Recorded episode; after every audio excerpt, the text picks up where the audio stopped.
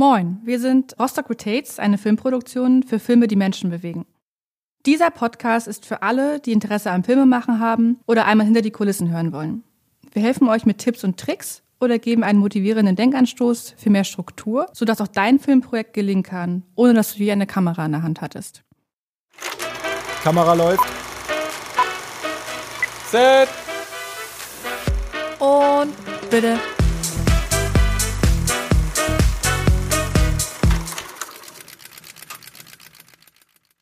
In der heutigen Folge zum Thema die größten Lügen am Set geben wir euch einfach mal einen kleinen Ausblick oder Einblick darüber, was ihr oder die meisten Menschen eigentlich nie zu sehen oder zu hören bekommen. Weil, ja, man generell ja nur das fertige Endprodukt sieht. Die schöne, heile Welt. Dazu hat sich ähm, jeder von uns mal Gedanken gemacht zum Thema, was so für ihn selbst vielleicht die größten Lügen am Set sind. Und ich würde einfach mal den Jörn. Hi Jörn. Moin. Hi. Moin, moin. Du musst nicht Moin sagen, du sagst auch sonst nicht Moin, das ist okay. Tag. Genau, ich würde einfach mal ähm, mit Jörn anfangen. Also jeder von uns hat sich so ein bisschen Gedanken zu dem Thema gemacht und ähm, wir haben uns äh, vorher witzigerweise auch gar nicht abgesprochen, was die größten Lügen am Set für einen selber sind. Und wir gucken einfach mal, ähm, wo, wo wir so landen am Ende der Podcast-Folge. Jörn, was ist denn so deine größte Lüge am Filmset? Also ich habe ich hab mich äh, ein bisschen schwer getan, das so auf eine runterzubrechen und ich habe das immer mehr so in Zitatform aufgeschrieben. Meine Lieblings, also meine Lieblingslüge ist tatsächlich, ach nicht schlimm, komm, das fixen wir in der Post weil irgendwie den Satz habe ich jetzt echt ziemlich häufig gehört und man sitzt dann im, im Schnitt oder auch im Grading da und denkt sich nur so, nein, nein das fixe ich nicht mehr in der Post. Und ja, also das ist so definitiv meine Lieblingsset-Lüge, die wir letztes Jahr auch ein paar Mal erlebt haben tatsächlich. Hast du eine konkrete, ein konkretes Beispiel? Wir waren auf einem Dreh und im Hintergrund war eine riesen Leinwand und die Hälfte der Leinwand war kaputt. Und es wurde einfach gesagt, ja, ach komm, bevor wir jetzt einen anderen Kamerawinkel suchen, den Bildschirm fixe ich eben in eine Fix in der Post. Und als wir das fertige Produkt gesehen haben, war es dann auch mehr so, ja, wir hätten uns vielleicht doch einen anderen Winkel suchen sollen. das ist einfach das, ist einfach so das geilste Beispiel überhaupt. Und davon gibt es halt auch noch viele kleinere, aus meiner Sicht. So sei es Kameraeinstellungen oder Farben oder sonst irgendwas. Also irgendwas findet man da immer. Aber ist doch irgendwie witzig. Also ich habe das Gefühl, dass vielleicht auch nicht Hi jeder. Hi Chris, bist du auch da? Hi. Hör, hörst du mich nicht? Doch, Doch. aber ich habe dich noch nicht vorgestellt. Ich habe ja nur gesagt, hallo, Jörn ist da. Ah, Okay. Nein, alles gut, erzähl weiter, war Spaß. Haha. oh Gott. Ähm, hi, ich bin auch da. Ich bin Chris. Freue mich heute hier zu sein. Ja, finde es witzig, weil ich habe das Gefühl, dass viele Leute, die am, am Set nicht dabei waren und später quasi maßgeblich ihre Meinung dazu geben dürfen, vielleicht überhaupt keine Vorstellung davon haben, wie so ein Film abläuft oder auch die Postproduktion abläuft wie häufig steht man vor der Sache und sagt, ja, okay, das ist jetzt das fertige Video und irgendjemand meint, ja, ja, das ist schön, aber die Farben, also im Hintergrund, das ist irgendwie so. Aber würdet ihr nicht auch sagen, dass es zum Teil sogar innerhalb eines Teams so ist? Also wenn Leute einfach auch generell nicht wirklich viel Erfahrung mit der Postproduktion haben und dann sagen, na ja, ist jetzt ja nicht so schlimm oder auch einfach die, die Unwissenheit in einer Produktion, ich meine, kann man ja auch keinem irgendwie äh, böse sein oder was auch immer, wenn da noch jemand sehr frisch einfach am Set ist und einfach gar nicht sieht, wie viel Arbeit dahinter stecken kann, obwohl man es eigentlich von demjenigen erwarten würde, weil er ja an einem, an einem Set einfach gerade ist, an der Filmproduktion. Ich bin ganz ehrlich, ich habe sogar schon ganz häufig festgestellt, dass selbst wenn du mit den absoluten äh, Oberveteranen zusammenarbeitest, manchmal man dasteht und einen Shot gemacht hat und den auch drei, viermal gemacht hat und irgendwann guckt man sich so an und meint so, kriegen wir schon in der Post, oder? das, das, passiert einfach. Das ist, also, das ist auf jeden Fall die, die mega Lüge, auf jeden Fall, weil häufig ist es echt ein Problem. Meistens sitzt man dann am Schnitt und denkt sich so, was haben wir uns gedacht dabei? Aber grundsätzlich, ja, also man tappt schon in diese Falle, ganz klar. Selbst wenn du viele Jahre schon auf dem Buckel hast. Ja, schon irgendwie äh, spannend, ne? Wenn man, ja, es liegt, glaube ich, auch so ein bisschen an, an dem äh, Perspektiven Wechsel, den man vielleicht auch einfach gar nicht so häufig am Set einnimmt, ne? Weil jeder hat ja so seine Rolle, die er ja irgendwie ähm, oder der ja am, am, am, am produktivsten und effektivsten ja auch nachgehen möchte. Also der, der Producer produziert, der Kameramann macht sein äh, Kamerading, äh, der Runner läuft, was auch immer. Also der Kameramann filmt, wollte ich natürlich sagen, was los. Ist natürlich auch klar, dass man sich dann nur auf seine eigene äh, Aufgabe in dem Moment ja irgendwie fokussiert und ja gar nicht darüber nachdenkt, okay, was hat denn jetzt eigentlich der, der Cutter nachher für ein Problem? Wenn ich jetzt hier gerade vielleicht einfach nicht mit für ihn mitdenke. Ne? Ich, Im Endeffekt geht es ja eigentlich nur ums Mitdenken und um die, den Mehraufwand und die Mehrzeit, die es ja dann kostet, um es nicht in der Post fixen zu müssen. Oder? Ja, tatsächlich, tatsächlich ist meine Lieblingssituation bei dem Satz immer, wenn die Leute, die maßgeblich an der Postproduktion selber beteiligt sind, ankommen und sagen, ach komm, das fix ich in der Post, wo du dir denkst so, es sind halt jetzt zehn Minuten und in der Post eine Stunde. Warum? Warum sagst du das? So, das, das sind so meine Lieblingsmomente. Das ja, weil sie es nicht besser wissen einfach, ne? Also, glaube ich. Ja, ja, gut, da, da, da frage ich mich immer so, aber warum vertraust du nicht der Person, die halt Ahnung davon hatte? Wenn der Kameramann dir sagt, ja, wir können uns auch einfach einen neuen Winkel suchen, dann haben wir den kaputten Bildschirm nicht drauf. Das dauert zehn Minuten. Mach das doch einfach. Also ich meine, zehn Minuten sind ja offensichtlich weniger Zeit als eine Stunde. Und ich, das, das sind immer so Situationen, da sitze ich da und denke mir so, ja gut, komm, machen wir es halt so und gut ist. Das ist bekloppt. Ja, hm. manchmal ist der beste Ratschlag nichts wert. Oh, das war tief. Ja. Das war das war der, äh, der, der Sokrates Chris. Ja, ja? Sokrates. Der so Sokrates. Sokrates. Schön. Sollten wir uns merken. Sokrates. So nennen wir die Folge. Alles klar. Chris, hast du auch eigentlich äh, ein, eine spontan einfallende Lüge am Set? Ja, ich mache ich mach dauerhaft eine. Du machst dauerhaft ich mach, eine? Ich mache selber dauerhaft eine. Ja, ich, ich sage die ganze Zeit nur noch ein Take. Oh, stimmt. Mhm. Ja, also ich bin häufig wirklich, also ich erinnere mich an ein Musikvideo, was wir gedreht haben. Und die Jungs guckten mich sehnsüchtig an und wir hatten eigentlich, wir haben jede Szene quasi vernünftig aufgeschrieben, gelistet, geklappt. Und ich glaube, wir waren am Ende bei Szene 1, Take 15 oder sowas. Und ich habe dann irgendwann gesagt, ja, es ist wirklich, wirklich das letzte Mal, aber es ging dann schon noch bis 20. Es ist gut, dass du noch lachst, Jörn, weil du warst derjenige, der klappen musste und äh, die Szene immer noch äh, aufschreiben durftest. Ja, ne? ich, also die haben mich auch ein bisschen blöd angeguckt, ehrlich gesagt, aber ich bin ganz ehrlich, manchmal machst du dann das Take. Das ist einfach unnötig. Was genau? Was, was manchmal genau? Ist es einfach, manchmal ist es einfach unnötig. Ja, das stimmt, aber manchmal denke ich mir auch, ja, komm, das könnte vielleicht noch ein Quäntchen besser sein. Oder ganz häufig habe ich den Gedanken, das war schon gut, aber lass uns sicherheitshalber mal noch ein Take machen. Das Coole ist, dass ich dich, glaube ich, mittlerweile besser kenne als du selbst und weiß, dass es auf jeden Fall bei Take 3 schon das Optimum ist. Und hm. du kannst es einfach gar nicht mehr besser machen. Und wenn, dann hätten wir wieder die 20-80-Regel, weißt du? Ja, ah. ja, ja. Aber ich kann auf jeden Fall sagen, dass, ist, dass, dass ich da viel, viel am Lügen bin. Du wenn wenn, ich, wenn ich sage, dass ich noch ein, nur noch ein Take, oder das letzte Take, sage ich auch häufig, noch einmal, komm schon, einmal noch. ja. Jörn ist nur noch am Lachen. Schade, dass man das äh, ja, nicht, nicht sehen kann. Ne? Ich, ich, ich finde geil, wie du ankommst und sagst so, ja, da fällt mir ein Dreh ganz besonders ein. Und ich so, wie? Nur einer? Weil mir fallen so alle ein. Außer wenn wir auf Messen sind, wo wir keine Zeit dafür haben. Aber sonst denke ich mir so, ja, da war das so, da auch, hier auch. Also ja. Willst du damit sagen, ich also, lüge viel? Nein. Du, benutzt, du benutzt oft die gleiche Wortwahl. Ja, gut.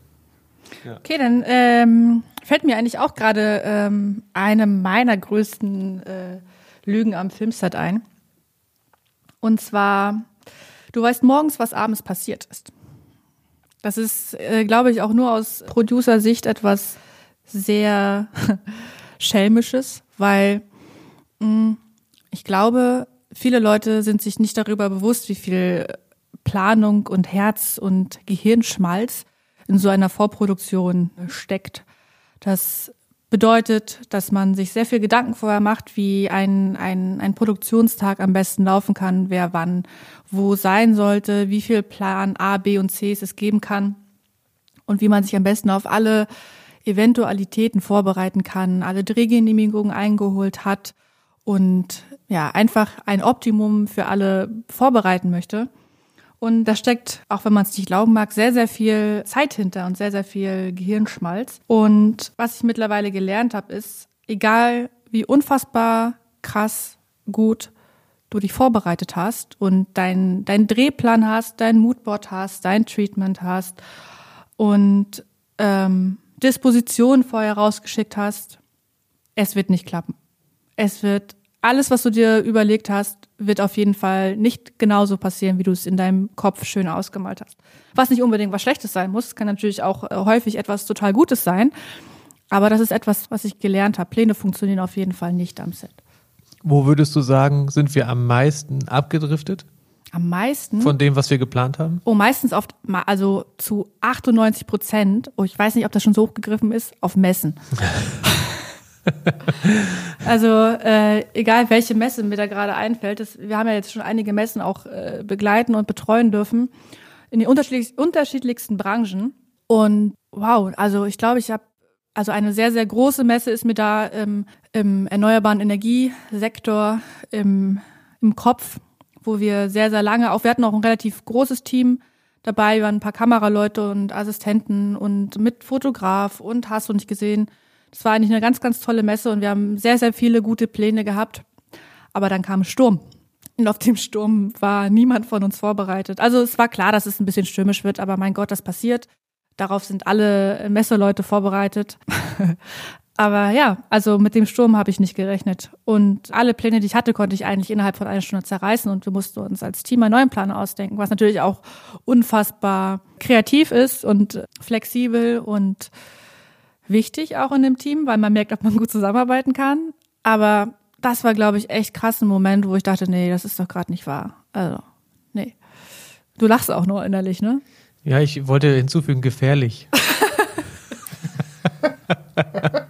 Dezent. Das muss ich wohl erklären. Wir haben äh, natürlich bei so einem Sturm und, und einer derartigen Messe ist es ja schon so, dass dann eben auch Feuerwehr und Polizei ankommt und wir waren schon ein bisschen sensationsgeil. Will ich jetzt nicht, will ich jetzt nicht abstreiten. wir wollten das schon filmen, aber ja, wir haben äh, dann auch die Einsicht erlangt auf jeden Fall. Was ich sagen wollte. Du musst es ja auch nicht filmen. ich habe jemand anderes geschickt. Schelm ist, wer Böses denkt, ne? Genau. was ich, was ich sagen wollte noch, was ich hinzufügen wollte, wo wir, wo ich, wo wir auch wirklich weit weg von dem ursprünglichen Plan war, war auch eine Messe, war eine Getränkemesse und wir sollten die Biermeile filmen. Oh ja, hatte ich, hatte ich, hatte ich, hatte ich euch auch mal losgeschickt, ne, für eine Stunde. Ja, ja, ja, und das ist auch komplett in die falsche Richtung gelaufen. Wir hatten tolle Aufnahmen, aber wir waren auch echt, also wir saufen ja nicht bei der Arbeit, aber da haben wir wirklich, das ging komplett in die andere Richtung. Man muss ja, man muss ja testen, was man filmt.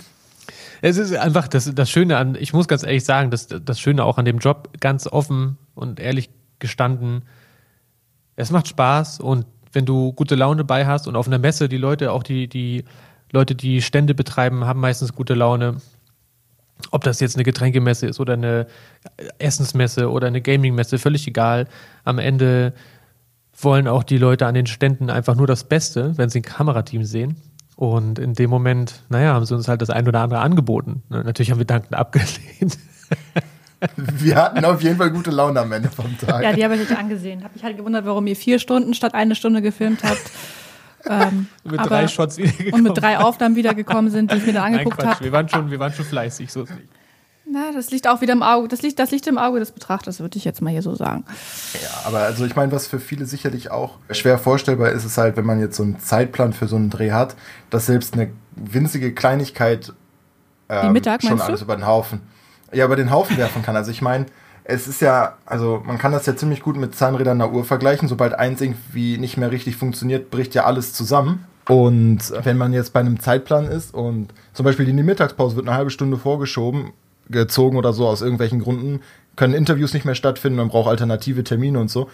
Und das kann halt super schnell dazu führen, dass halt auch einfach der ganze Tagesablauf komplett hinfällig wird und das sehen halt Leute, die nicht in der Planung stecken, nicht sofort. Das muss man sich ja auch immer im Hinterkopf behalten und das finde ich halt so krass. Stimmt. Aber es ist doch schon mal gut, wenn eine Mittagspause eingeplant wurde, oder Jörn?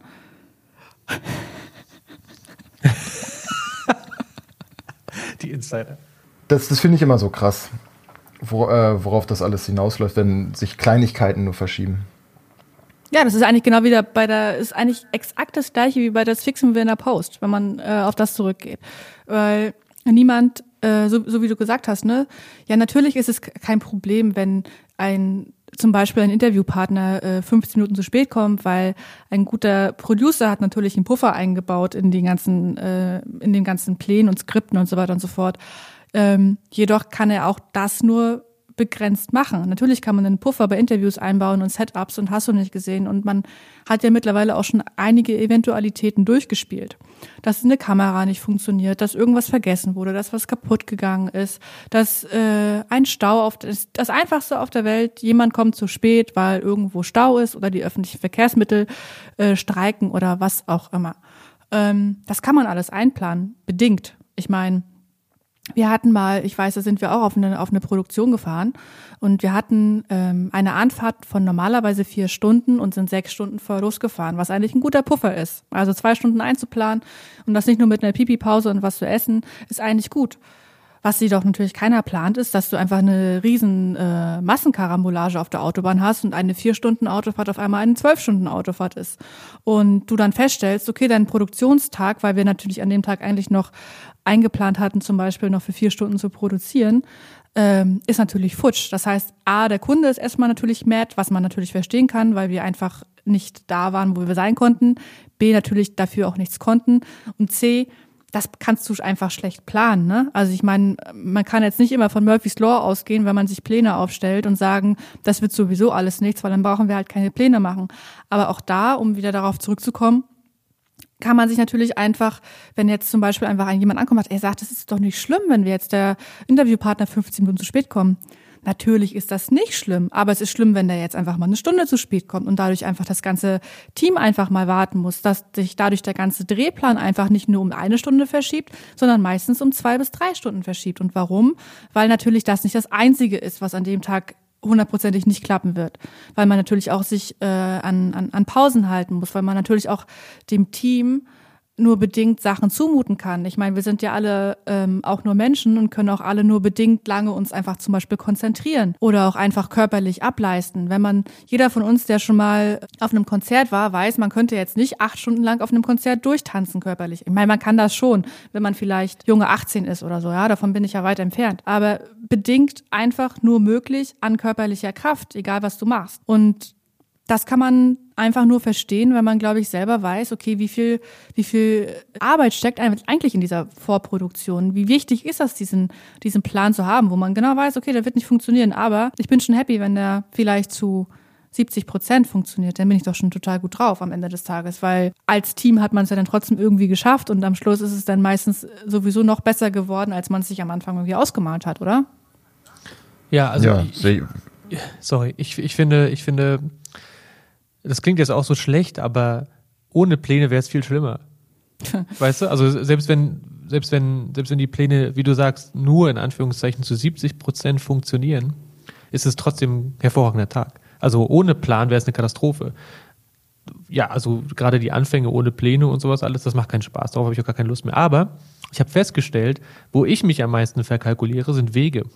Hm. Also selbst wenn du ein Location Scouting hattest und du gehst dann, du bist auf dem, weiß ich nicht, äh, Firmengelände und gehst von mir aus von Location A zu B nur 500 Meter und denkst dir, ja, ist ja kein Problem, ne? Selbst mit einer großen Crew ist das eigentlich kein Problem. Aber dann kommt das Equipment. Und du merkst, dass dieser Weg sich nicht nur extrem in die Länge zieht, sondern vor allem auch wahnsinnig viel Kraft kostet, weil du das ganze Zeug von A nach B schleppen musst. Und wir kommen ja dann schon durchaus mit dem einen oder anderen so an mittlerweile. Und in der Hinsicht, da verkalkuliere ich mich extrem. Also da verliere ich nicht nur viel Zeit, sondern vor allem viel Kraft. Und das ist, wie du sagst, man hat halt begrenzte Reserven. Ne? Also ja. Woran denkst du gerade speziell? Jetzt bin ich neugierig.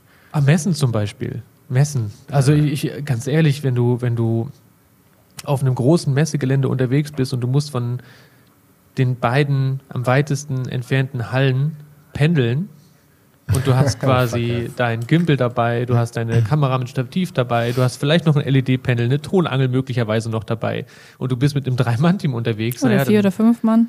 Selbst, ja, ja, oder klar. Genau, dann, dann stellst, stellst du aber schnell fest, ui, das ist, äh, das ist grenzwertig.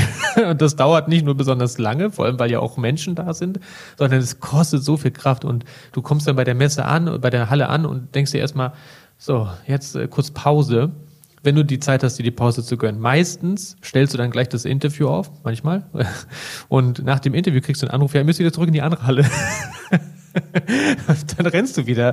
Und das, wenn du dann so einen Tag fertig gemacht hast, dann merkst du das abends auch ganz klar in den Knochen. Ja, wir werden alt, glaube ich. Wir werden einfach alt. Nee, das hat nichts mit Alter zu tun. Das Okay. ist einfach, äh, das ist einfach normal. Ne? Das ist wie wenn du so einen Tag Marathon hinter dir hast.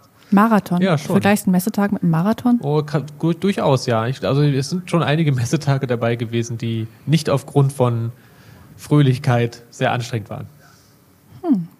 Das klingt so, als ob du Messen nicht so magst. Nee, überhaupt nicht. Oder Messen- Marathon. Oder Marathon. Oder Sport. Ja, ich hasse Sport. Wir haben hier aber, glaube ich, noch eine Lüge, die hier so steht. Johann hat vielleicht auch noch eine, ich weiß es nicht. Ich, ich habe tatsächlich, äh, also wie gesagt, ich habe tatsächlich noch so ein paar Sätze, die mir durch den Kopf äh, geflogen sind. Und zwar äh, sowas wie, ach komm, das dauert nicht lange, wir stellen nur eben das Licht um. Das ist auch eben so tatsächlich einer meiner Favorite-Sätze. Die sind zwar nicht ganz so oft vorgekommen, aber es ist immer dann so, ja, wir stellen nur eben die eine Lampe um. Dann stellt man die Lampe um und realisiert so, hm, ja, sieht doch nicht ganz so aus. Dann mach die mal höher. Ach, dammit, mach die mal tiefer. Äh, anderer Winkel. Ah ja, komm, wir stellen die andere Lampe auch noch um. Jetzt sind wir gerade dabei. Zwei Stunden später, Mach man wollte aus. vor zwei Stunden anfangen, merkt man, dass man eigentlich auch ohne die Lampe hätte arbeiten können. Und dann fängt man an. Oh, ich, äh, das, ist, das ist total geil. Ja, äh, witzig, das habe ich auch aufgeschrieben als Lüge. Wir sind gleich soweit. Die Proben gehen auch ganz fix. Das geht eigentlich genau in diese, äh, in eine meiner äh, Lieblingslügen mit rein. Äh, wir sind gleich soweit, die Proben gehen auch ganz fix. Beides einfach komplett nicht wahr.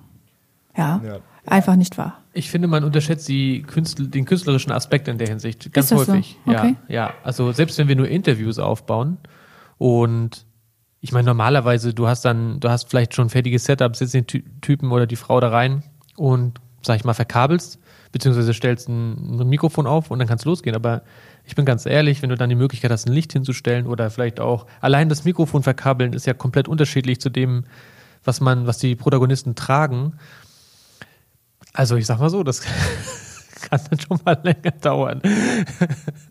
Damit es dann schön aussieht. Am Ende des Tages geht es ja nur darum, wie gut sieht unser fertiges Bild dann am Ende aus. Ne? Und ich sag mal, den Einfluss kannst du selber ja darauf nehmen, als Filmemacher. Und in der Hinsicht, bin ich ganz ehrlich, kann das schon mal, kann das schon mal dauern, ne? Deprimierend sind dann auch eigentlich die Momente, wenn man zum Beispiel ein Interview-Setup hat, alles mega gut ausleuchtet, bevor der Kunde oder der Interviewpartner überhaupt schon da ist. Der Interviewpartner setzt sich rein und dann kommt sowas wie, ja, das ist mir alles viel zu hell hier. Wo du dir denkst so, ja. Es ist vielleicht für ähm, dich zu hell, aber es ist gut, es sieht gut aus. Ja?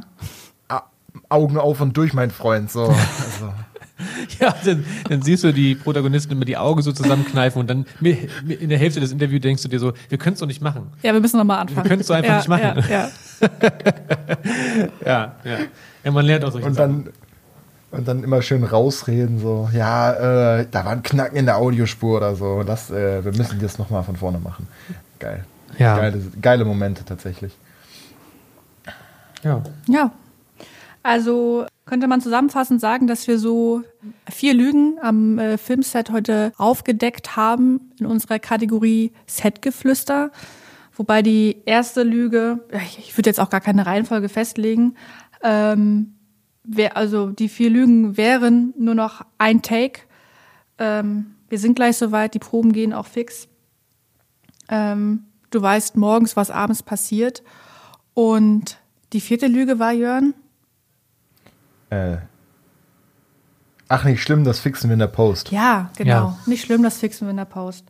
Ähm, wenn man das, wenn man das so betrachtet, könnte man doch eigentlich davon ausgehen, dass die größten Lügen am Set eigentlich meistens von Zeit abhängen und von unvorhersehbaren Dingen.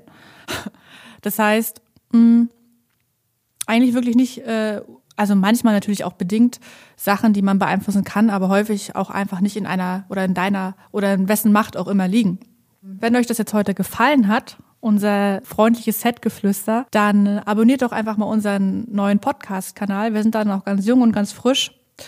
Und dann könnt ihr auf unsere nächste Folge zu dem Thema Was ist denn unser nächstes Thema eigentlich? Habe ich auch aufgeschrieben. Ha! Das nächste Thema unserer nächsten Folge ist, kann man mit wenig Mitteln einen guten Film produzieren? Zu einer neuen Kategorie. Und die Kategorie ist dann Technik. Technik, Chris. Vielen Dank. Ja. ähm, also wenn euch das gefallen hat heute, dann könnt ihr gerne abonnieren. Wenn nicht, dann auch. Und wir freuen uns auf jeden Fall, dass wir heute äh, Zeit mit euch verbringen durften und sind dann raus. Ja, vielen Dank. Ja, vielen Dank für eure Zeit und bis dahin. Ciao, ciao.